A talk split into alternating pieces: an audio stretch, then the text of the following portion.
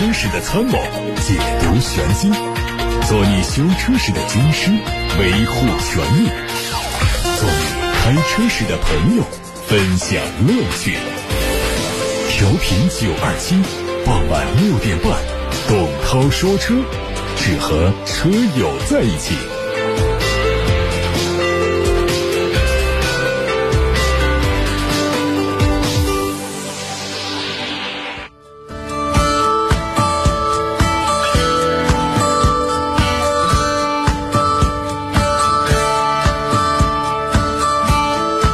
各位新年好，我是董涛，欢迎来到二零二零年的第一期董涛说车节目的直播当中。今天我们节目会重点关注三个话题。第一个话题特别的爆炸，过去我们报道这个名字已经非常多遍啊。这个人叫戈恩，说戈恩在二零一九年的最后两天，爆炸性的放出了一个新闻呢。他已经不在日本了。嗯，过去大家知道，这日本呢是一直关押着戈恩，因为戈恩涉及到了一些案件没有呃审理完毕。但是呢，在二零一九年的最后两天，准确说是十二月三十号这一天呢，放出了爆炸性的新闻，而且这个新闻还是戈恩自己都没有回避的放出信息，他人已经出现在黎巴嫩。那到底是怎么回事？我们会在节目当中首先关注，然后呢还会提到，因为这两天呢节目是昨天和前天两天节目的不是直播状态，所以我们错过了一些非常重磅的信息跟大家分享。就是雷克萨斯实施价格垄断，江苏市场监管局对他对丰田中国罚款八千七百万。另外呢，就是媒体对国产帕萨特。在中保研的碰撞测试当中的成绩的一个持续的跟踪关注。好，我们先看戈恩的事儿，这事儿是真够大的啊！呃，昨天到今天刷爆了网络。综合多方外媒的报道，外媒是指海外媒体，说六十五岁的戈恩已经在十二月三十号上午抵达黎巴嫩贝鲁特，目前只知道他乘坐一架私人飞机从土耳其抵达了。贝鲁特，但至于他是潜逃呢，还是达成了什么协议呢？众说纷纭呢，莫衷一是。这些消息源也没有透露戈恩是怎样，以及如何，以及何时离开日本的。最新的消息是说呢，戈恩在一份声明当中证实自己已经离开日本，抵达了黎巴嫩。他说：“我现在在黎巴嫩，将不再被一个。”被操纵的日本司法系统作为人质，那里实行有罪推定，呃，歧视猖獗，基本人权被剥夺。这是戈恩在一份声明当中的话。他说：“我没有逃避正义，我逃离的是不公正和政治迫害。我现在终于可以和媒体自由交流，并期待从下周开始。”那么，对戈恩的审判呢？原。本是要在二零二零年进行。日本法务省说，黎巴嫩没有和日本签订引渡协议，因此戈恩不大可能是被引渡回日本接受审判。二零一八年十一月十九号下午四点半，戈恩在日本东京羽田机场突然被捕。他被控有四项罪名，前两项指控是瞒报数千万美元的延期薪酬，另外两项指控的是违反信托，为个人利益挪用了公司资金。如果这四项罪名成立的话，他将面临最高十五年的监禁和最高一点五亿日元，什么概念？约合人民币啊，我们约合美元好了，折合美元是一百四十万元的罚款。但是戈恩呢，否认有任何不当行为。在被拘留了一百二十多天之后，从二零一九年四月份以来，他一直是在东京取保候审。并且处在严密的保释条件的监管之下，这些保释条件包括以下九个方面：第一，必须居住在东京；第二是不能出国，必须把护照交给律师保管；第三呢，超过两晚上的日本国内出行都必须要获得法院批准；第四，必须要在住所的门口安装监控摄像头；第五，禁止访问互联网。禁止发送电子邮件。第六，只能在他律师办公室使用一台没有联网的个人电脑；第七是禁止和案件当事人进行沟通；第八，如果参加日产汽车董事会，要获得法院批准；第九，禁止联系日产汽车的管理人。大家看看这些保释条件当中啊，应该说是非常苛刻。其中有两条，呃，第五条是禁止访问互联网。这在我们是这个手机不离手的这个中国网友看来，简直是不可思议。这简直是，呃，没有办法正常的生活的。而且呢，第六条说他只能在他的律师办公室用一台没有联网的个人电脑。大家还能回想，没有联网状态下的电脑能够干什么吗？啊，当然打字是可以，然后就是下棋了。那下棋现在大家还是希望在网络上能够找到真人对手，那就是只能跟电脑下棋了。所以在这么苛刻的这个保释条件之下呢，呃，戈恩的随行人员表示，他现在跟妻子在一起了，他不是逃离了正义的审判，而是逃离了非正义。那么我们汇总一下海外媒体对戈恩事件的最新剧情的报道。那美联社这么说的，他说：“戈恩在家，这是一次大冒险。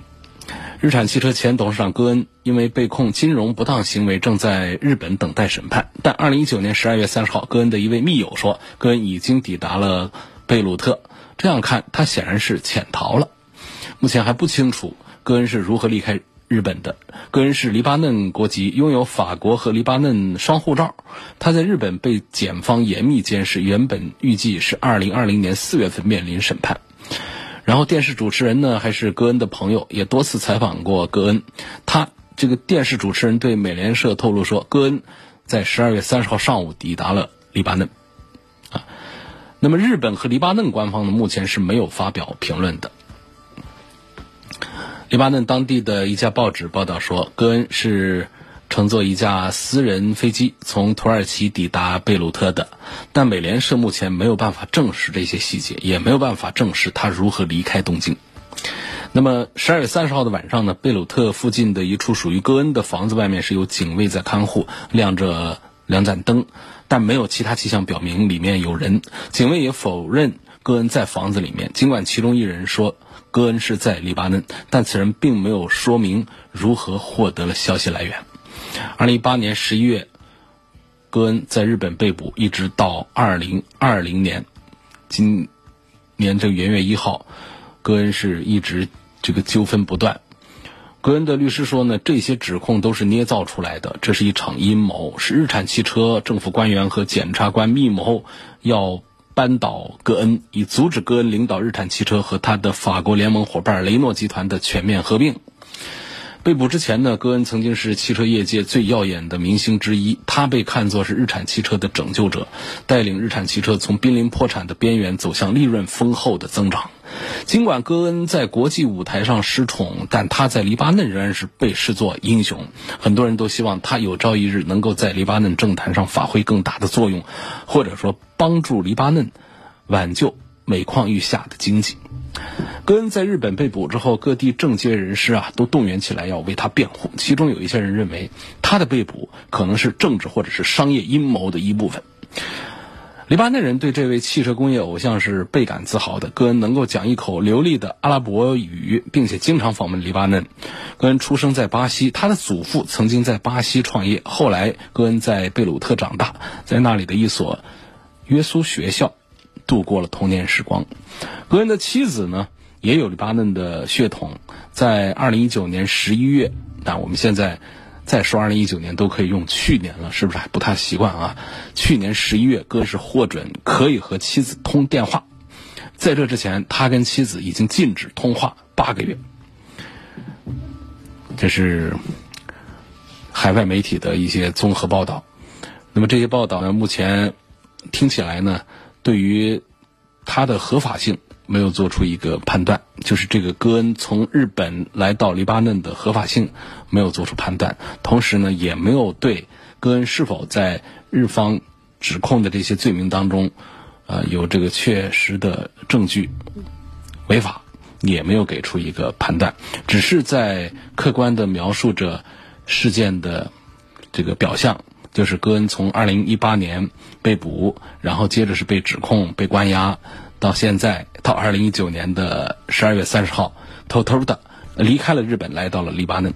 那么他是怎样抵达黎巴嫩的？现在有媒体的报道啊，说是像这个美国的这个大片儿一样的惊心动魄，接连瞒过了监控、警察、海关，悄无声息的回到了自己的故乡黎巴嫩。让人疑惑的是，日本当局、警方，即便是他的私人律师，都没有办法解释这一切是如何发生的。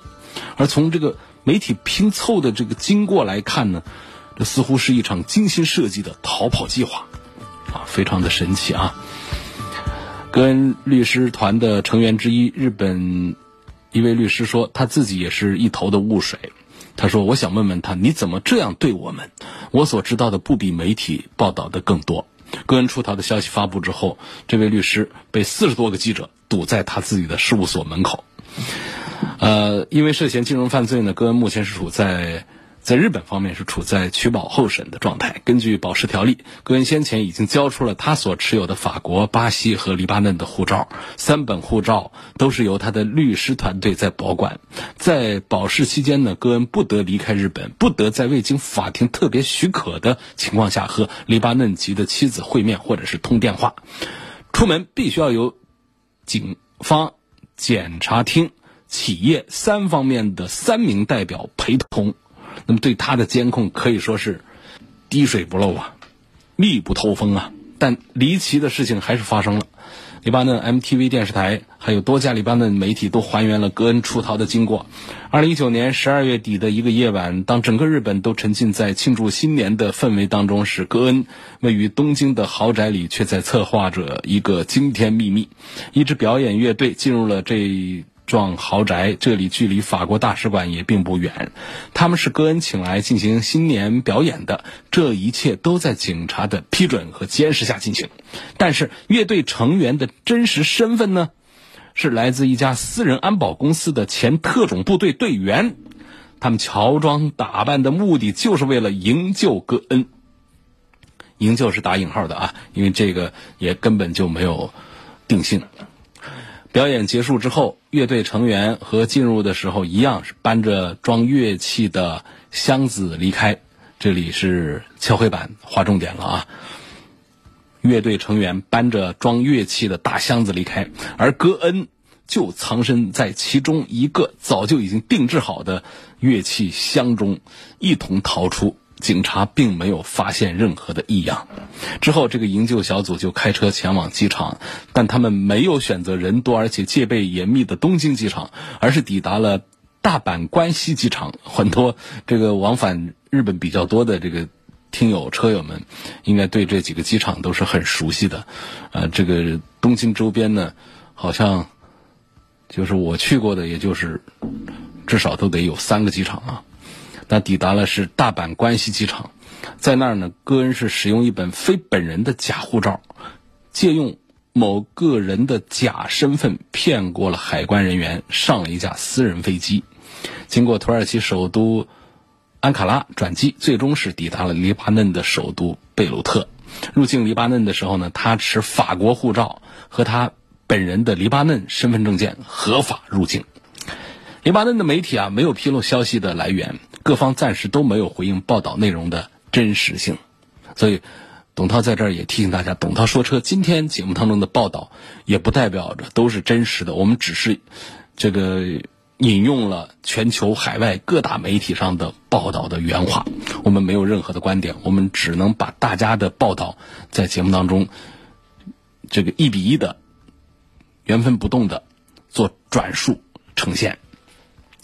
媒体分析认为呢，这是一场精心策划的环环相扣的营救计划。其一，时间选择在圣诞和新年假期，可以是让日本警察放松警惕。第二呢，出逃的手段高明成熟，不仅化妆成乐队成员把人带出，戈恩也要假扮其他人过境。第三，这个逃离线路是精心设计过的，选择了相对偏远的机场。纽约时报评论说啊，这是一场电影里才有的逃亡。也有人说情节太离奇，怕是电影啊都不敢这么拍呀。呃，一堆谜团，怎么解开？现年六十五岁的戈恩呢，是出生在巴西的一位黎巴嫩商人，同时有法国和黎巴嫩双重国籍。凭借企业经营上的成功呢，他成为一代传奇人物。戈恩在二十四岁是入职米其林轮胎公司，靠多年打拼呢，赢得了业内成本杀手的声誉。一九九六年转投雷诺汽车，把勤奋的工作氛围带进法国企业。一九九九年，在一片质疑声中接手了几近破产的日产汽车，帮助企业扭亏为盈，上演了惊人的逆袭。然而，成为全球汽车领域的明星之后，戈恩和日本企业的矛盾开始加深。戈恩呐，这人呐，爱好摆阔，难得日本文化认同。他还曾经抱怨。为了适应日本企业，操练三十到六十度的鞠躬。二零一八年十一月和二零一九年四月，戈恩在日本是两次被捕，先后缴了十亿日元和五亿日元的保释金。戈恩至今受到漏报巨额收入、向日产转嫁个人投资损失等多项指控。在此期间，他一直被日方羁押，所有职务都被罢免。戈恩出逃引发国际社会的广泛关注，外界质疑一个正在保释中的重要经济犯罪嫌疑人，三本护照又全部都在律师手里，如何能接连突破监控、警察、海关等几道关口，直飞国外呢？毫无疑问呢，戈恩的出逃让日本司法和政府机构是颜面扫地。一些日本政界人士怀疑啊，日本政府内部是不是存在隐秘人物为他提供了支持，或者外国政府是否介入其中啊？事件发生之后，黎巴嫩政府表示对戈恩回国感到意外，事先并不知情。法国经济金融部也表示不知情，并说戈恩不能凌驾于法律之上。日本国会议员、前外交官佐藤真久说，戈恩的非法出逃太过容易，对日本来说这是个大问题。目前，日本政府和警方仍然在试图拼凑事件的真实经过。此外呢，多家媒体分析指出，戈恩出逃计划当中有几位关键人物啊。有消息说，戈恩在贝鲁特的一名律师可能是整个计划的统筹人，也是戈恩和黎巴嫩政府之间的中间人。从一八年在日本被捕以来，戈恩一直寻求黎巴嫩政府的保护。还有媒体说，戈恩居住在黎巴嫩的妻子应该对这个事儿知情。报道说啊。戈恩抵达黎巴嫩机场的时候呢，他的妻子是在场等候的。那他律师说呢，戈恩去年十二月二十四号在他的律师事务所跟妻子通过电话。因为黎巴嫩和日本没有引渡条约啊，戈恩将不可能再被引渡回日本受审。但是随着戈恩重获自由，那更多的好戏就会上演了。日本法院针对戈恩金融犯罪指控的庭审会是定于二零二零年的四月份举行。那么这个主角呢，戈恩，他估计是不会现身。那东京地方检察厅呢，已经要求取消戈恩的保释，戈恩的十五亿日元保证金就会被没收。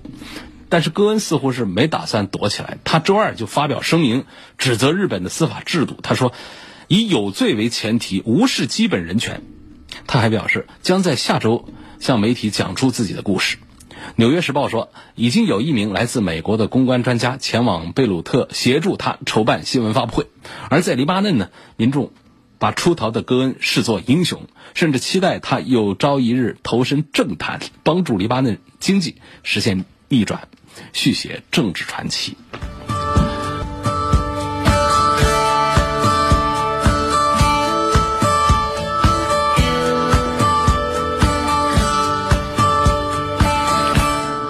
我们刚才花了小半小时啊，跟大家这个分享了关于戈恩出逃的啊这个惊心动魄的这么一个过程，这个故事，这是新近两天刚刚发生的大事件。那么实际上呢，这两天的事件呢，还有另外一起也很值得关注，就是国家市场监管总局发布了一份针对丰田中国的。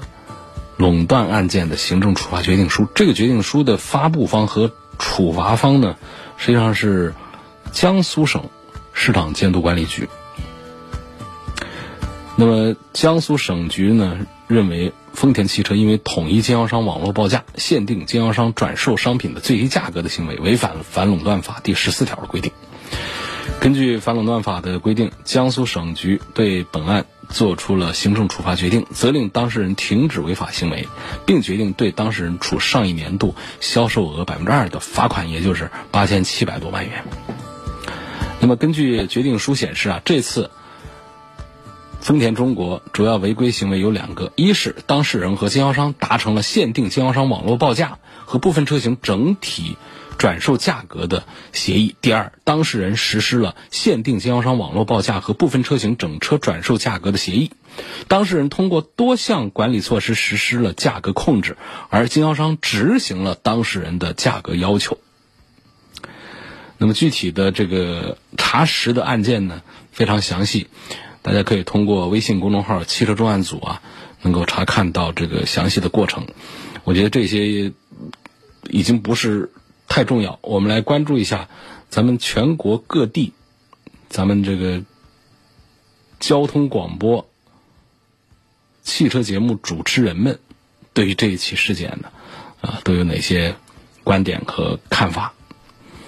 首先说说我的意思啊，刚才提到了一个数字，八千七百多万元，八千七这个数字看起来不小啊，在北上广买一套。非常高大上的好房子，但是作为违法成本来对比违法所得的话，就感觉其实并不大。你想啊，算账啊，雷克萨斯仅二零一六一年，因为这个案件呢是查的二零一五年，呃开始的，那么事情查实呢，实际上在二零一七年就差不多已经，呃这个一直因为查到了二零一八年，我们下文件呢是二零一九年。所以说，这个罚的款项呢，是二零一七年确认的上一年度，这是根据相关法规的规定，反垄断法的规定。那么就是按照二零一六年度的销售额的百分之二，罚了八千七百多万。也就是说，我们可以推算出来，雷克萨斯仅二零一六这一年，只在江苏这一省的销售收入就有近四十四亿元。人民币，粗略估算，整车销量为五位数，个十百千万，五位数。那在江苏这一省卖五位数，卖上万辆，平均到每辆车上的罚款是不是不足万元？那我们来推算一下，我们这些车上的那种垄断行为、那种加价，是不是都值几千块钱呢？听起来似乎就不是了。所以我觉得。这个利益诱惑之下的丰田中国是不是会被这张罚单所触动，还真的很难讲。再说这事儿呢，还得怨咱们消费者自己啊。雷克萨斯现在的调性完全是被中国车主们惯出来的。接着再看这个虎哥说车创始人于虎啊，杭州交通广播九一八的主持人。他是这么说的：临近年底啊，王校长还钱，帕萨特抢头条，谁都没料到，一向低调的雷克萨斯也耐不住寂寞跳了出来。都说闷声发大财，想必雷克萨斯深谙此道，在车市一片哀嚎中逆势增长了百分之二十一，其中不乏以加价的方式啊来增长财富。所以于虎他说：“我就纳闷了，难道真因为中国消费者钱多人傻吗？”再看浙江交通之声小崔热线主持人崔旭，他怎么说？说有点飘的小雷能长进吗？还记不记得九月份高调调价，ES、UX、NX 上调六千到一万五，紧随其后，经销商无奈的通知已签合同等待提车的准车主们说，要必须补足差价才可以继续买车。业界哗然，纷纷竖起了大拇指，说你太牛。八千多万对于小雷来说痛吗？好像不痛。对终端销售有影响吗？好像不会。小雷会降价吗？应该也不会。车主仍然会钟爱它，销售策略仍然会保价它。而崔旭说呢，我只想衷心的说，雷克萨斯车确实还不错，但请不要惯着它。还有河南交通广播维尼说车主持人维尼，他的观点是。不优惠得排队，还加价，是这两年雷克萨斯的真实感受。市场监管总局二十七号出手，雷克萨斯价格垄断被罚八千七百六十一万。能不能警醒正在紧销热销头把交椅的雷克萨斯我们不得而知，市场的规则是公平竞争、合法经营。处罚能不能解决经销商想优惠不敢优惠？因为车辆资源分配权利在丰田中国。处罚能不能解决消费者买车变相遭遇加价？因为资源少，买车的人多，惯出来要分期、要装饰的附加条件。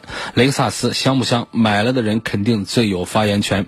不想惯着他，能选择有优惠的。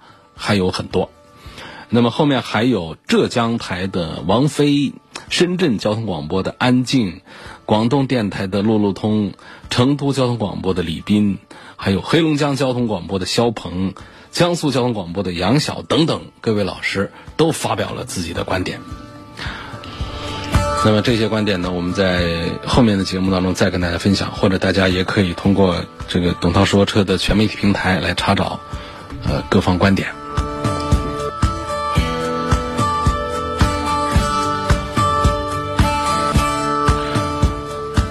在我们节目的直播当中呢，还有很多的网友啊，继续像往常一样的在提问、参与节目，啊，提出自己关注的话题。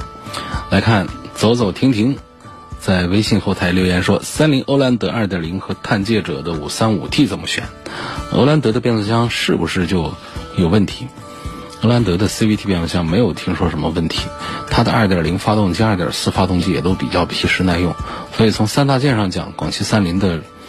这个欧蓝德做的还是不错的，那么这个车的主要的毛病还是在内饰上的用的材料和做工模具那种缝隙比较大。另外呢，底盘的这种印象呢也不是特别的高级，但是呢，它的长处就在于三大件成熟可靠，外观看起来是比较大方、比较时尚，外观设计的是很不错。第三点呢，它皮实耐用。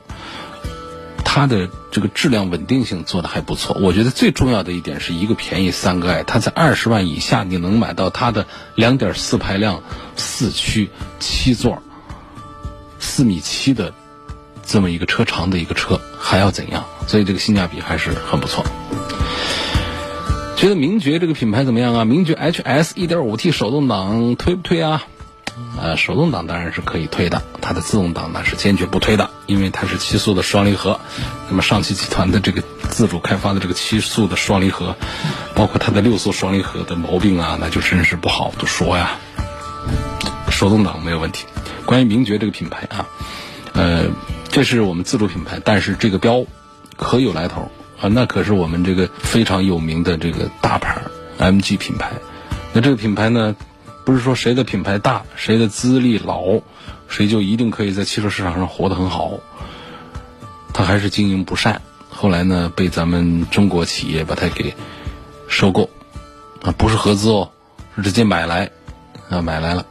那么现在呢，它成为咱们这个上汽集团底下的这个子品牌，成为上汽集团旗下的这个全资持有的。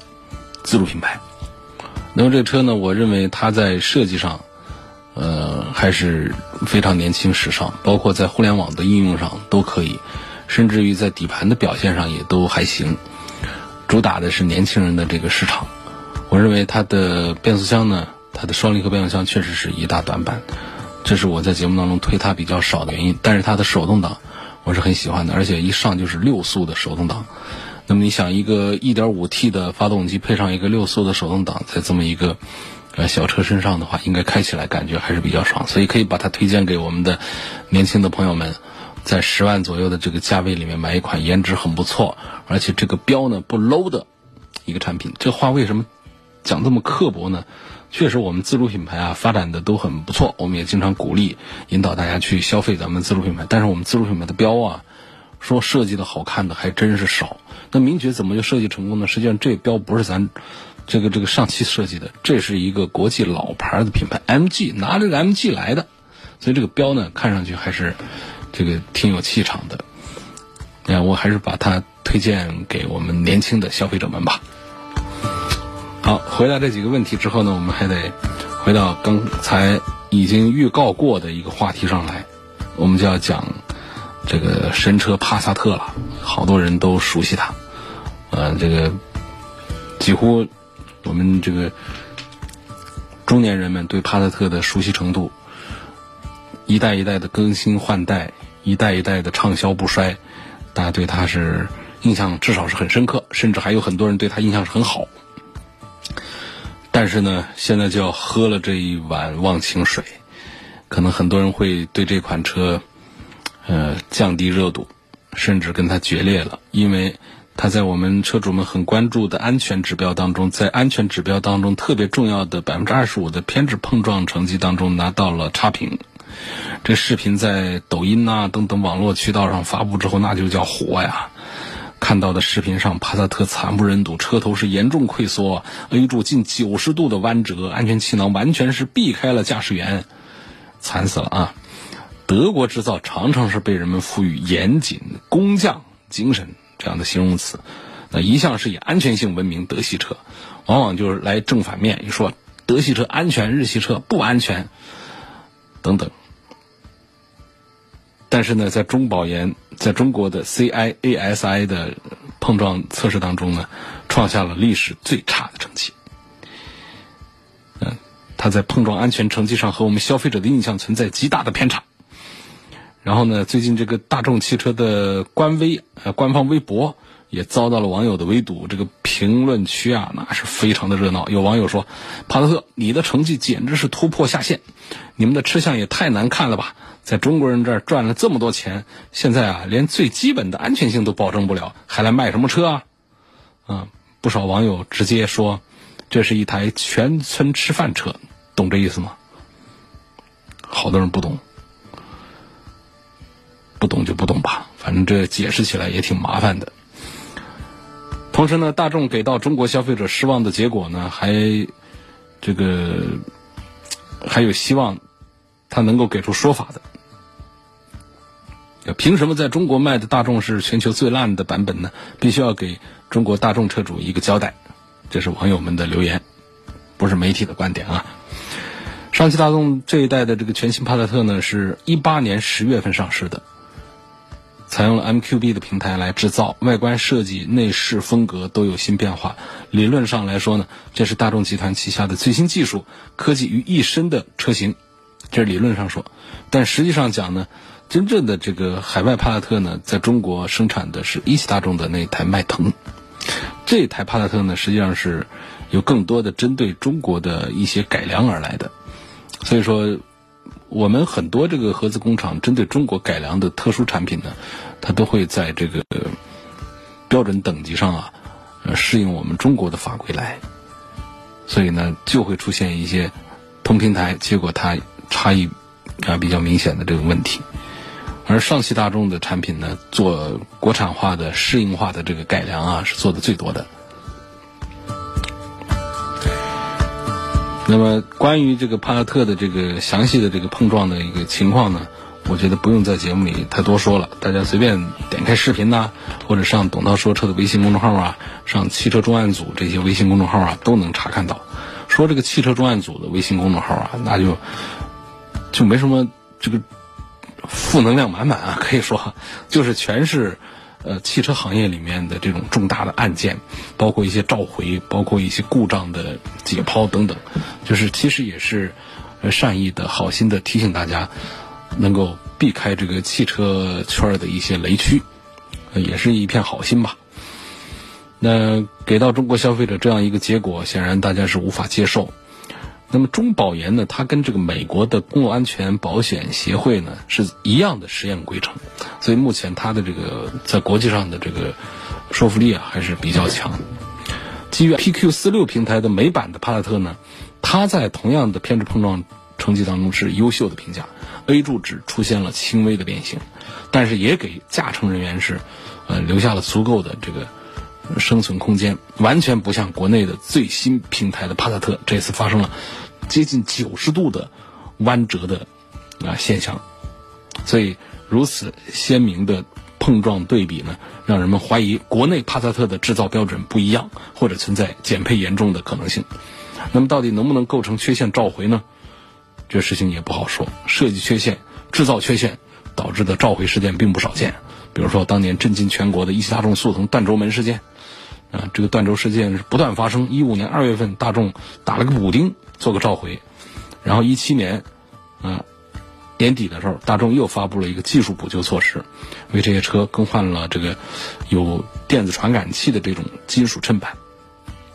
那么，上汽大众的帕萨特 A 柱设计存疑，或者说强度明显不足，包括方向盘位移过度等问题，是否构成缺陷召回呢？不知道，但是我们在这儿可以跟大家念一下咱们的《缺陷汽车产品召回管理条例实施办法》，存在下列情形之一的，质检总局就可以组织开展缺陷调查：一、生产者没有按照通知要求开展调查分析的；二、经评估生产者的调查分析结果不能证明汽车产品不存在缺陷的；三、汽车产品可能存在造成严重后果的缺陷的；四。经实验检测，同一批次、型号或类别的汽车产品可能存在不符合保障人身、财产安全的国家标准、行业标准情形的。第五，其他需要组织开展缺陷调查的情形。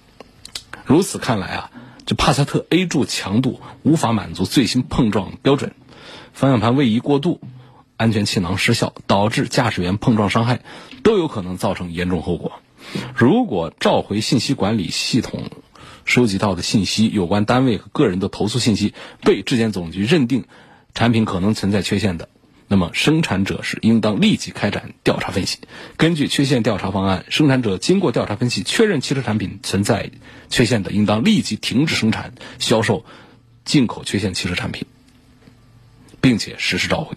这就意味着，如果厂家良心发现自行召回，那么就对所有的用户来说算是一种弥补；如果厂家不认为构成缺陷召回的，只要用户的投诉信息有效，就可以促使厂家召回改进车辆的安全性能。好了，今天就跟大家说到这儿。每周一到周五的晚上六点半到七点半，通过调频九二七电波、蜻蜓、喜马拉雅等平台，都可以收到董涛说车节目的直播。全媒体平台董涛说车还广泛的分布在蜻蜓、喜马拉雅、董涛说车微信公众号、微博、微信小程序梧桐车话、车架号、易车号、百家号上。